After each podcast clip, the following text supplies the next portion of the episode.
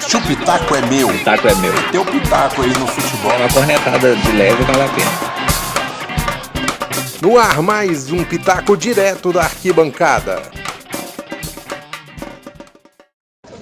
Fala pessoal do Piteco é meu, aqui é a Jéssica, torcedora do Paraná e integrante da- das Gralhas da Vila. Estou aqui para dar opinião sobre o jogo, que ninguém acreditou que o Paraná ia ganhar ou levar o empate. Nós conseguimos arrancar o empate no finalzinho do jogo.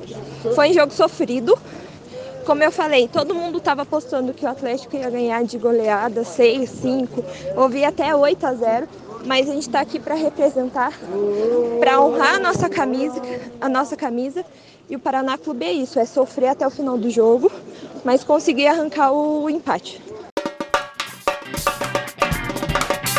Pitaco é meu, Pitaco é meu. teu pitaco aí no futebol. Uma cornetada de leve vale a pena.